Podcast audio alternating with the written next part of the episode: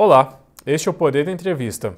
Eu sou Bernardo Gonzaga, repórter do Poder 360 e vou entrevistar Patrício Júnior, diretor de investimentos em terminais da TIL, a Terminal Investment Limited, empresa do grupo MSC.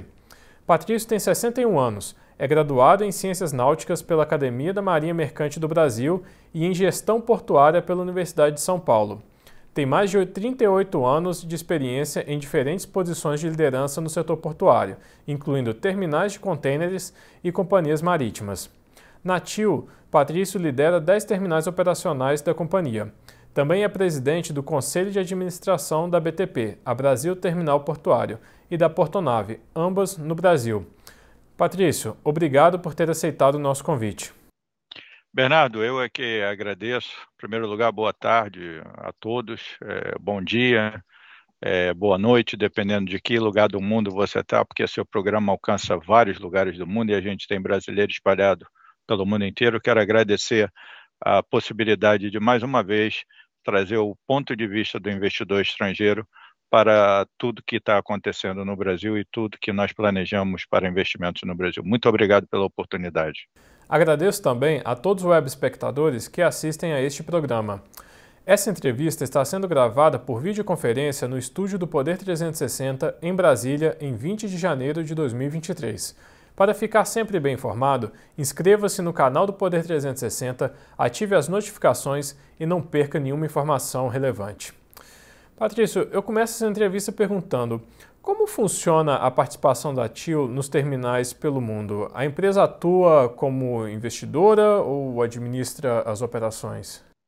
Deixa eu contar um pouquinho então da história da TIL. A TIL tem hoje 22 anos, a TIL é o braço de terminais de contêiner do grupo MSC. Nós temos o braço de logística, que é a Medlog, nós temos a parte de cruzeiros, que é a MSC Cruz, e a TIL, ela nasceu é, da visão a, da família Ponte, é, sempre vendo que cada vez mais é, os navios estariam crescendo e as capacidades nos terminais, nos portos, elas deveriam vir em adiantado.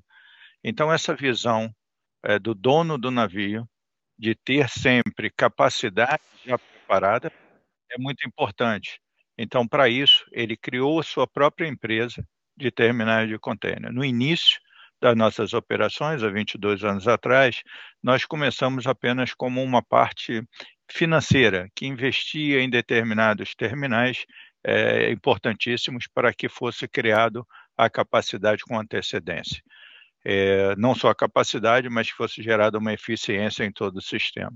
Então, assim, nasceu a TIO há 22 anos atrás, só que com o tempo, a demanda da MSC é, e de todas as outras linhas de navegação para os terminais da onde a TIO estava envolvida, foi cada vez mais é, nos colocando contra a parede para que nós realmente nos tornássemos um operador portuário. Há coisa de cinco anos atrás, a família Ponte decidiu é, seguir essa e assim contratou uh, o Amar Canan, que era uh, um dos desenvolvedores de portos pelo mundo, e ele veio a presidir a TIAL. Com ele, é, alguns investimentos em pessoas foram feitos pela TIL e, obviamente, eu fui pescado no Brasil é, para que é, tivesse alguém que conhecesse um pouquinho de América Latina para que esse serviço de operador portuário é, fosse bem feito aqui de Genebra. E desde então a gente tem trabalhado para que a TIL cada vez mais fique é, não só como investidor, mas também como operador nos terminais. Alguns terminais nós já temos como operação direta, e eu posso dizer no Brasil a Portonave, da onde nós é, temos 100%, é, em outros a gente faz uma coparticipação, que é o caso da BTP em Santos, é, da onde nós temos 50% e o APM Terminals da Mesh tem 50%. Ali nós contratamos um gerenciamento profissional e daí nós coordenamos. E tem um, outros tipo multiterminais, da onde nós entramos como investidor, participamos no conselho e a empresa ela faz a operação e muito bem feita. Então, esses três exemplos no Brasil são diversos e mostram hoje em dia a, a, a face da TIL, que tem parceria com Hudson, PSA, é, com todos os grandes operadores portuários. E a, a TIL tem participação em quantos terminais no mundo hoje? Olha, nós, nós temos hoje mais de 70 terminais que nós temos participação. e a cada vez mais, enquanto grupo MSC, a gente adiciona mais uma, uma estrelinha no mundo. Você sabe que, que a MSC acaba de comprar o grupo Boloré é, na África e com isso também virão alguns terminais para o portfólio do grupo. É, isso vai fazer com que, não muito distante, a gente chegue rapidamente a uns 100 terminais, que é esse um dos primeiros targets que nós temos. Mas cada vez mais a gente investe. Agora, no Brasil, por exemplo, fora os três que eu já te falei, através da aquisição da Login pela MSC, nós acrescentamos ao nosso portfólio o terminal de Vila Velha, em Vitória. Então, nós agora estamos com quatro terminais no Brasil e com mais alguns. Tem um terminal em Buenos Aires, um terminal em Caial, Peru, um terminal é, em Valparaíso, um terminal no Panamá. Estamos desenvolvendo outro projeto para outro terminal em Isla Margarida e temos um terminal em Freeport fazendo assim um portfólio é, da América Latina, mas sempre com muita vontade de continuar investindo principalmente no Brasil. Patrício, recentemente o ministro de Portos e Aeroportos, Márcio França, disse que vai rever a privatização do Porto de Santos. É, Para ele, só o canal de acesso do complexo portuário deve ser privatizado. Como o senhor avalia esse movimento do governo? Olha, é, eu, eu escutei também o ministro falar que quem ganhou a eleição ganhou com, com um projeto. Então, a democracia tem que respeitar esse projeto do vencedor. Então, é, nós, enquanto investidores, e você viu é, tudo que, que eu falei anteriormente, nós estamos investindo em vários lugares é, do mundo. É, nós investimos em qualquer sistema. A coisa mais importante é que toda a, a, todos os acordos sejam mantidos e as regras não sejam alteradas durante a execução dos contratos dos acordos feitos. Então, se o governo acha que não deve privatizar, é, para a gente não há diferença. O que existe diferença é quando você faz um acordo, assina um pedaço de papel e ao longo do tempo esse acordo começa a ser alterado unilateralmente, o que cria uma insegurança jurídica muito alta e, obviamente, para aquele investidor isso aumenta uh, o risco aumentando o risco, o retorno do investimento também tem que ser maior, e aí quem paga é quem compra o produto na prateleira do supermercado. E isso é o que eu sempre falo.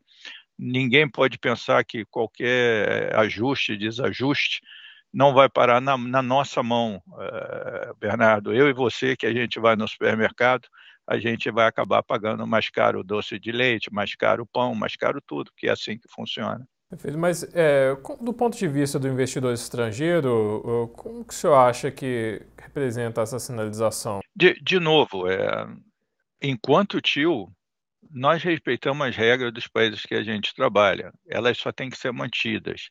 Então, se o governo acha que é melhor para o Porto de Santos, a gente vai trabalhar com ela.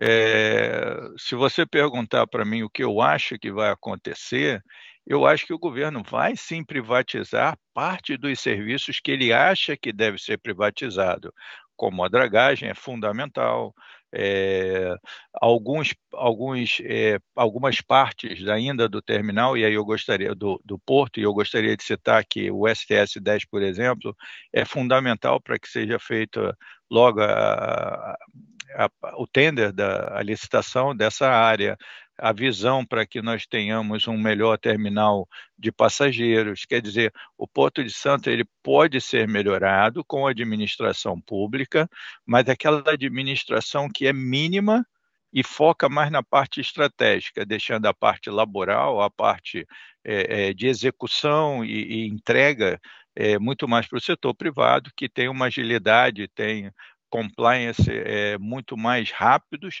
e, e, decisões muito mais rápidas. Quando você aqui a gente decide comprar um guindaste, é, existe um pedido do terminal, é, chega para mim, eu falo com o meu chefe e em um dia a gente autoriza a compra de um guindaste que custa em volta de 10 milhões de dólares. Então, essa rapidez da tomada de decisão é importante para que o Porto de Santos consiga, sim, ser aquela estrela principal na América Latina, que hoje ainda não é. É muito importante. é, para nós brasileiros é importantíssimo, porque Santos é, é, o porto de São Paulo e São Paulo representa de 30% a 35% da matriz industrial brasileira. Então, obviamente, Santos tem que ser altamente eficiente.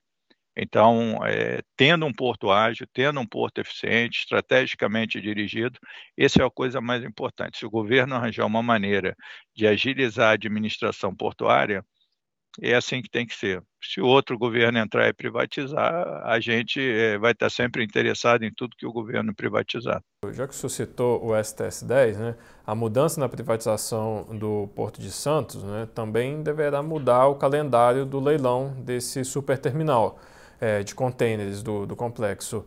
É, há uma associação de terminais que defende que grandes armadores né, é, não possam participar desse certame. O senhor defende a livre concorrência para esse terminal. O senhor acredita que essa discussão deve continuar nos próximos anos? Olha, é, essa, algumas associações elas são muito conhecidas como Cavaleiros do Apocalipse. Elas são as, as mesmas pessoas que, quando apareceu a BTP e a DP World em Santos, elas falaram que o Porto de Santos ia acabar.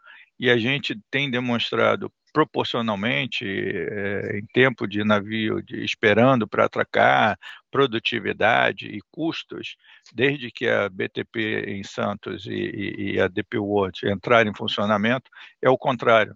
Aumentou a eficiência, os navios atracam mais rápido, o preço baixou. Então, essas associações, elas sempre defendem o interesse de um ou outro associado, mas não o interesse do Brasil. Nós defendemos que cada vez mais o Brasil abra é, para o investimento estrangeiro, porque devido às últimas situações da nossa balança comercial, é importantíssimo a gente ter uma entrada nova de capital, uma entrada nova de geração de empregos, uma entrada nova de esperança, para que a gente possa, sim, agilizar o porto. Então, o que nós sempre é, falamos que eu comentei anteriormente com você é que nós, na TIL, nós investimos em capacidade antes que ela exista a necessidade. O porquê disso? Porque se você criar capacidade agora, se eu tenho alguma coisa que eu tenho uma capacidade de 100 e eu estou utilizando 90, né, e eu tenho uma outra área que também é de 100, eu crio logo a de 100, porque eu vou ter 110 disponível. Obviamente, quando você tem 110 disponível e a demanda é menor, o preço vai ser mantido ou abaixado. Agora, se eu tenho 100, uso 90, sobra 10, o preço desse 10 para quem quer usar vai ser muito mais caro. E aí, quando eu tenho a outra área de 100, eu vou construindo 10, mais 10. Por quê? Porque eu mantenho o preço é, sempre alto. Então, é a lei da oferta e da procura. Nós, na área dos verticalizados, a gente pensa o contrário. A gente sempre acha que você tem que ter muito mais capacidade para que a utilização possa ser acrescida a qualquer momento a gente nunca é pego de calça riada, como essa é a expressão que a gente usa bem. Então, você sempre tendo a capacidade, você abre possibilidade de todas as linhas de navegação crescerem, porque todas as linhas de navegação chamam o Porto de Santos. Todas as linhas de navegação têm navio. Então, essas associações, elas estão sempre pensando em interesse de um ou outro associado que querem sim controlar capacidade, aumentar preço e, obviamente, com isso a eficiência do porto cai. Agora, a pergunta é: é isso que o Brasil no momento precisa? Nós estamos com uma credibilidade é, no mundo inteiro, é, sendo é, o mundo está de olho na gente. Então a gente precisa sim mostrar que nós estamos abertos para a, o capital estrangeiro, atraí-lo, desenvolver, crescer, deixar as indústrias crescerem, os preços serem mantidos, os trabalhos sendo gerados, para que as nossas eh, despesas sejam compensadas com a nova entrada e geração de novas receitas. É isso que o Brasil precisa e não de pessoas que só pensam no seu bolso ou no bolso da sua empresa. A gente precisa ter uma visão maior, uma visão de Estado, uma visão de bem melhor para o Brasil e é isso que a gente, nativo, a gente sempre procura. Não é só crescer enquanto empresa, mas crescer com todo mundo crescendo e não apenas é, o nosso bolso ou o nosso lado. É, o principal argumento da entidade que tenta frear a participação de armadores, de grandes armadores, né, no leilão do STS-10 junto a órgãos de governo é a prática do self-preference. Como o senhor avalia essa prática? o que que o que que primeiro a gente tem que ver o que que é self preference, né? Self preference é, é você dar sempre preferência a um determinado produto independente dos outros. Isso é legal ou ilegal? Existem regras e até mesmo já confirmadas pela nossa pelo nosso antitrust, que é o CAD, da qual o self preference ele é, é possível. Vou te dar um exemplo. Eu, enquanto BTP, eu fiz um investimento enquanto TIL e eu fiz um investimento enquanto IPM Terminals. Esse investimento foram através de aquisição de empréstimos bancários. Nós pegamos uma área que era uma área é, é, de lixão em Santos, nós transformamos aquilo num terminal de top de linha, o melhor ou maior da, da América Latina. Obviamente que isso tem um custo agregado. Esse custo agregado de acordo com as normas de competição, ele permite com que você tenha os seus próprios é, é, investidores dando uma certa preferência na hora da atracação, desde que os preços sejam competitivos, desde que haja eficiência. E, e, e, os investidores nossos, que são nossos shareholders, eles também vendem serviços de eficiência.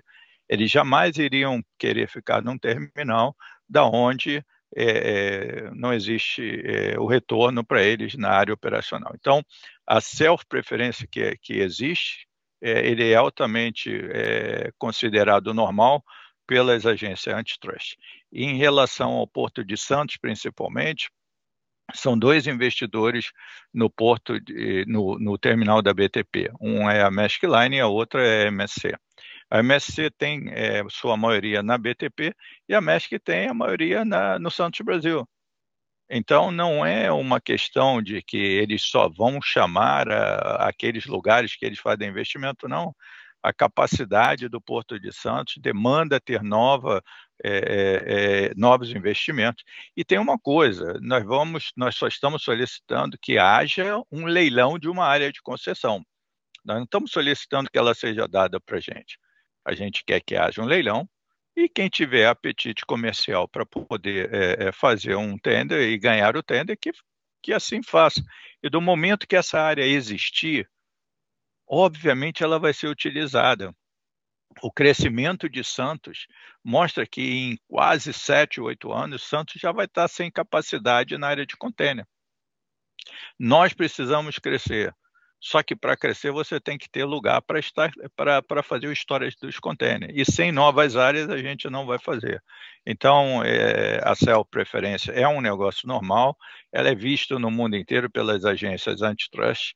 Existem condições que elas podem ser é, dadas, e tem uma coisa: ninguém, enquanto democracia, pode ser condenado, condenado por um crime que não cometeu. Então, qualquer. O Brasil é hoje um país que tem um antitrust fortíssimo, uma agência reguladora altamente é, elogiada no mundo inteiro, tanto o ANTAC como o CAD são referências. A gente, enquanto brasileiro, tem que deixar aquele, aquela historinha de que seu cachorro vagabundo, a gente tem que partir para cima. A gente é bom em muita coisa que faz. E o CAD e a ANTAC são bem vistos. Eles sabem muito bem é, corrigir quando alguém sai da linha.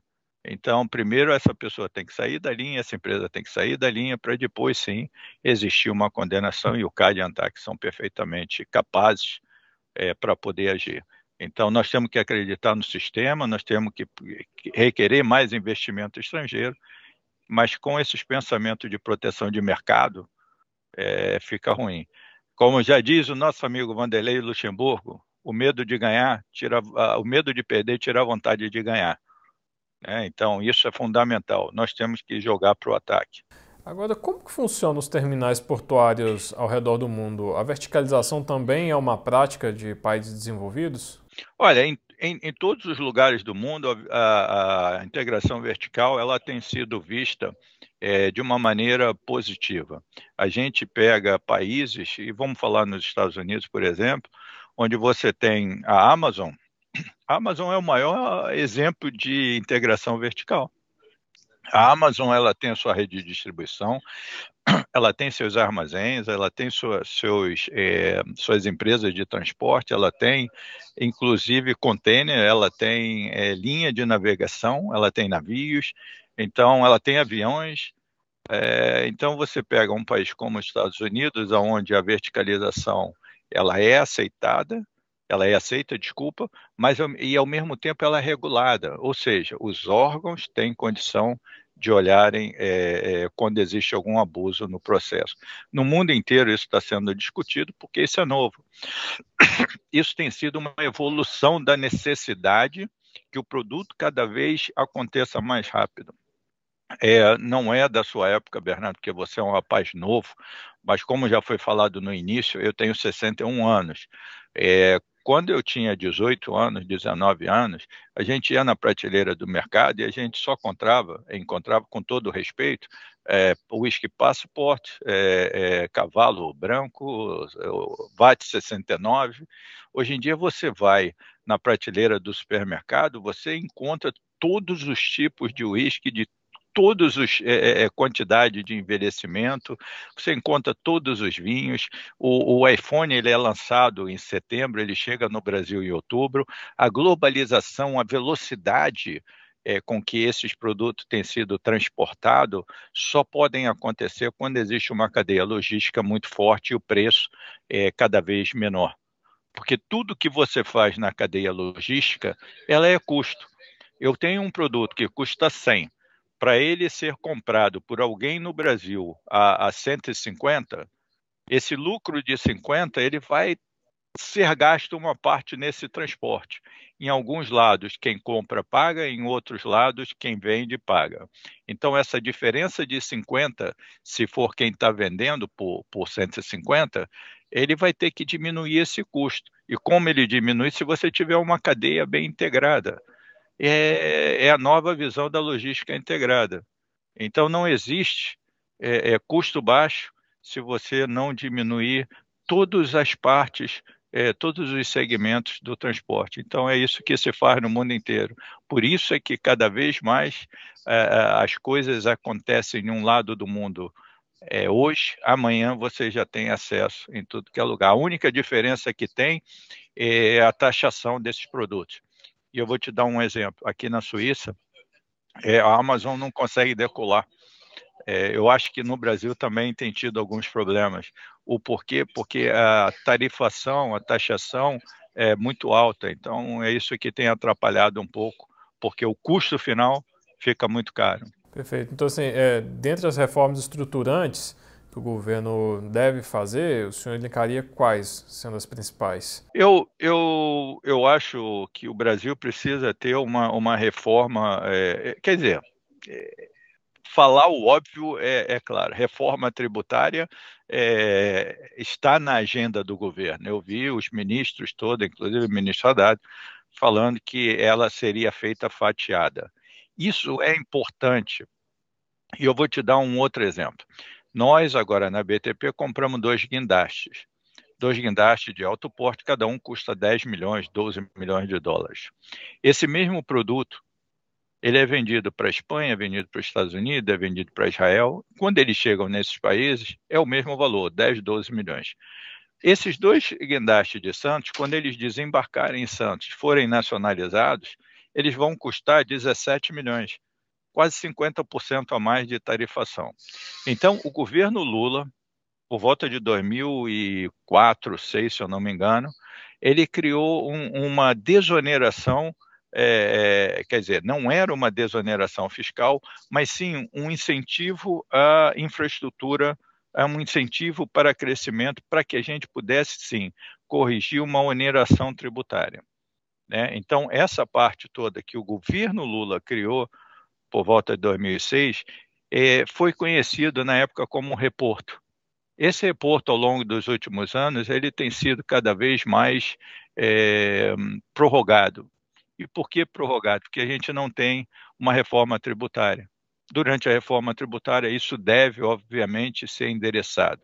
Mas até ser, seria muito importante para todo investidor que essa parte de incentivo à infraestrutura fosse mantida até que o próprio governo conseguisse fazer a sua reforma. Então, isso é um atrativo não para o investidor ganhar dinheiro, porque você não ganha não pagando imposto, você apenas iguala a competitividade do Brasil a outros países. Vou te dar um exemplo. Se eu tenho 100 milhões e cada equipamento custa 10 milhões, eu obviamente vou comprar 10. E aí mando para a Espanha 10, 10 STS, 10 guindastes. Com 100 milhões no Brasil, eu não vou deixar de investir porque, porque não existe o reporto. O que vai acontecer é, eu vou pegar 100 milhões, vou dividir por 15, não por 10, e vou comprar seis equipamentos, dando 90 milhões, 10 milhões eu boto mais 5, compro 7. So, então, para o Brasil, eu mando de 6 a 7 equipamentos, para a Espanha eu mando 10.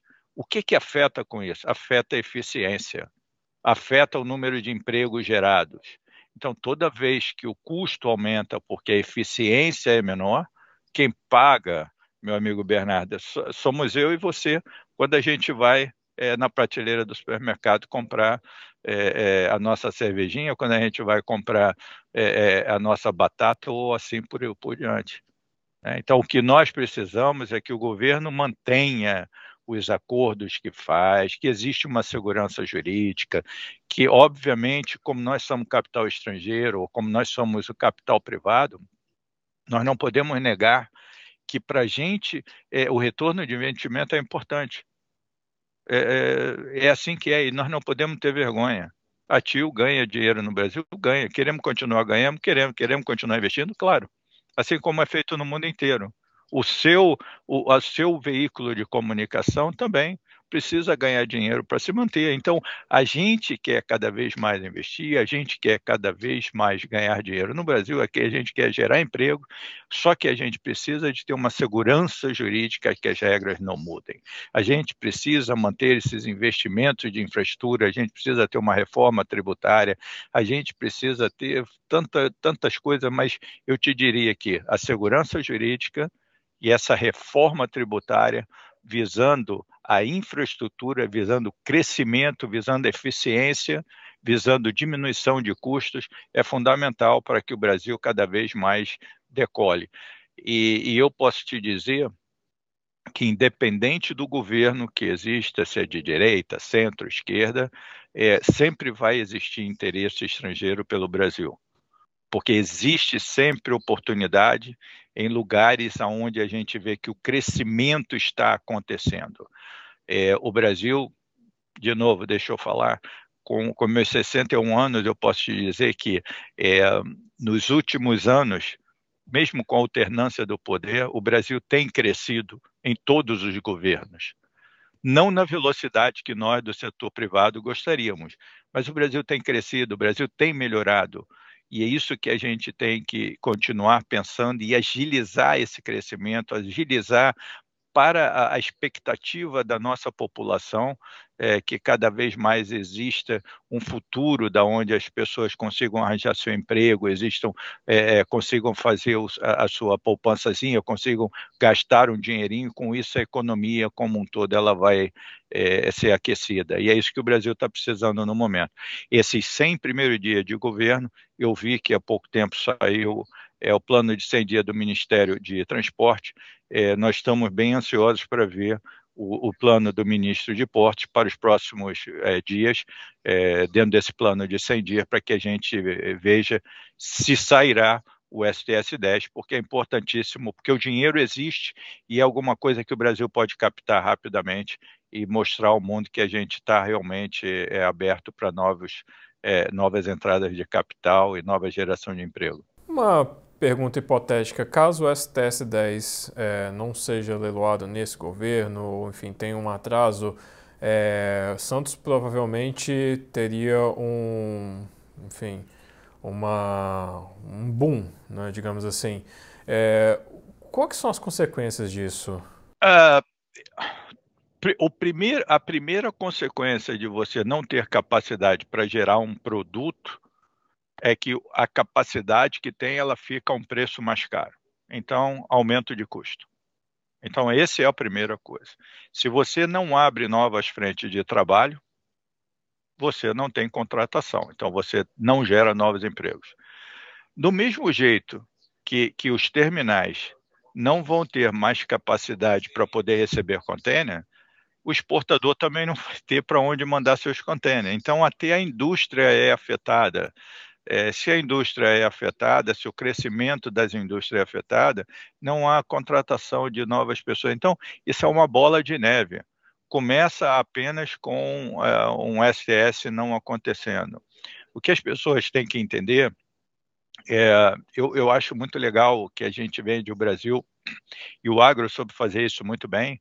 O agro é pop, o agro é isso e aquilo. O Brasil é conhecido é, como um país do agro, isso é super positivo, só que a gente também gostaria de ser conhecido como um país onde a tecnologia é alta, aonde é o desenvolvimento de ideias é alto, onde a venda de serviços é alto, e aí sim, nós precisamos agora copiar tudo de bom que o agro fez e dar um copy and paste passar isso para a indústria. Nós precisamos ter a indústria 5.0, 6.0 é, despontando o mais rápido possível, para que isso aconteça, a gente precisa ter portos também que possam é, movimentar essa carga a um preço mais acessível e cada vez com mais rapidez. Como eu falei, a cadeia mundial ela respeita esses dois pontos, preço baixo e eficiência. Então a gente precisa ter novas capacidades geradas nos portos brasileiros. E eu queria também é, fazer um comentário, é, meu amigo Bernardo, do seguinte: não adianta só a gente fazer portos novos em Santos, Santa Catarina, Paraná, nós precisamos ter uma política de governo que expanda a, a, a, área industrial brasileira. Nós precisamos aproveitar o resto do Brasil, desenvolvendo a, a área industrial também no norte e nordeste é, para que assim os portos de lá sejam melhor aproveitados e a gente não fique só é, fazendo um gargalo em Santos, fazendo um gargalo em Santa Catarina, no Paraná. A gente precisa de ter uma expansão industrial na área do Norte e Nordeste, porque existem portos ótimos, com calados, com profundidades é, muito grandes, eles precisam ser melhor aproveitados pelo nosso país. Mas não vai haver portos eficientes se não houver carga para movimentar.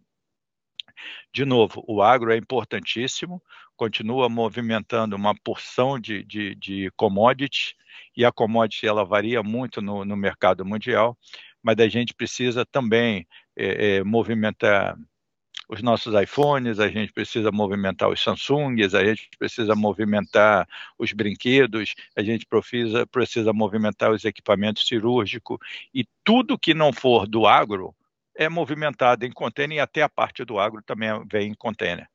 Então, temos que ter capacidade para o container. E se a gente olhar é, a curva de crescimento, principalmente em Santos, na área de container, você vai ver que a capacidade em 5, 6 anos já vai estar no seu limite. Capacidade tendo no limite, duas coisas acontecem. Tenha sempre isso na cabeça. O preço aumenta, o preço unitário aumenta e a eficiência diminui. Então, todo terminal ele funciona super bem até 80% de sua capacidade total. Então, se um terminal tem uma capacidade de um milhão, ele movimenta até 800 mil dentro de uma eficiência. Passou de 800 mil, ele começa a se tornar ineficiente. Então, a gente tem sempre que trabalhar até 80% da, da capacidade do terminal, mas para isso a gente precisa ter capacidade nova. Nós estamos movimentando quase 5 milhões de teus é, em Santos. Para você ter uma ideia, é, Bernardo, nós temos na TIA um terminal em Antuérpia, junto com a PSA, da onde a capacidade desse terminal é 9 milhões de teus. É mais, é, é, é, praticamente o dobro de Santos. No ano passado, nós movimentamos mais de 6 milhões de teus somente no porto de Antuérpia, enquanto Santos movimentou em torno de 5 milhões. No Brasil inteiro se movimentou 11 milhões, 11 milhões e meio, e você vê que tendo o terminal em Atuépia com 9 milhões, praticamente a gente pode dizer que um terminal da Europa praticamente é, é o Brasil inteiro caberia ali. Aí o, o, pessimista diria assim, pô, o Brasil faz muito pouco movimento. Será que não é o contrário? Será que a falta de investimento na área portuária, será que a falta de novos terminais, como o STS-10, será que isso não está segurando a indústria de crescer? Será que isso não está segurando o preço do produto brasileiro Então, se a gente ficar nessa história do, do cachorro correndo atrás do rabo, a história da, da, do ovo e da galinha, não, vamos investir em capacidade, apostando que a indústria vai acontecer, que a indústria está acontecendo, que os produtos serão transportados, porque as linhas de navegação elas estão apostando no Brasil. Cada vez mais elas querem trazer navios maiores para o Brasil. Cada vez mais a primeira linha de navios mundiais está sendo passado para a América Latina. Então, hoje, eu lembro, eu era plano em 2007, o maior navio do mundo era 5,5 é, mil teus, e, e, a gente ficava olhando, por será que um dia esses navios vão vir ao Brasil? É, 15 anos depois já está vindo um navio de 12, 13 mil teus, praticamente o dobro. Mas se nós não tivermos profundidade nos portos brasileiros para que esses navios venham, o custo do slot no contêiner, o custo de cada contêiner fica muito caro. Então, se você tem um navio que cabe, vamos fazer matemática para me ajudar, um navio que cabe 10 mil, e por causa da profundidade eu só posso carregar 5 mil, 6 mil, então esse, esses 6 mil eles têm que pagar o custo dos 10 mil. Então você tem entrada de 6 para pagar de 10. Então é 60% pagando 100%, vai ficar muito mais caro. Se eu puder utilizar os 10 mil, obviamente que o custo por contêiner diminui. Então, o Brasil precisa de ter uma profundidade maiores no, nos portos, o Brasil precisa desse capital ser investido, e o Brasil muitas vezes precisa do capital estrangeiro para investir é, é nessas, nessas, nesses desenvolvimentos, como a profundidade, porque o governo não tem dinheiro para fazer tudo, e nem deve. O governo tem que se preocupar em educação, saúde e segurança. Isso é o básico. O restante a iniciativa privada pode tocar muito bem. Chega ao final esta edição do Poder Entrevista. Em nome do jornal digital Poder 360, eu agradeço a Patrício Júnior, diretor de investimentos em terminais da TIL, a Terminal Investment Limited. Amigo Bernardo, mais uma vez eu quero agradecer a oportunidade da gente estressar a visão de um pequeno brasileiro aqui, trabalhando aqui da Suíça, aqui em Genebra, tentando sempre trazer mais investimentos para o Brasil, gerar mais empregos e diminuir o custo para a gente quando a gente vai comprar os nossos produtos no supermercado. Essa cadeia não pode nunca ser esquecida. Muito obrigado pela oportunidade, estou sempre à disposição e vamos torcer sempre e apoiar nosso novo governo, porque só assim a democracia vai ser reforçada e vai atrair cada vez mais é, investimento estrangeiro para o nosso país. Muito obrigado, boa sorte e bom final de semana. Agradeço também a todos os web espectadores que assistiram a este programa. Essa entrevista foi gravada por videoconferência no estúdio do Poder 360 em Brasília em 20 de janeiro de 2023. Para ficar sempre bem informado, inscreva-se no canal do Poder 360, ative as notificações e não perca nenhuma informação relevante. Muito obrigado e até a próxima.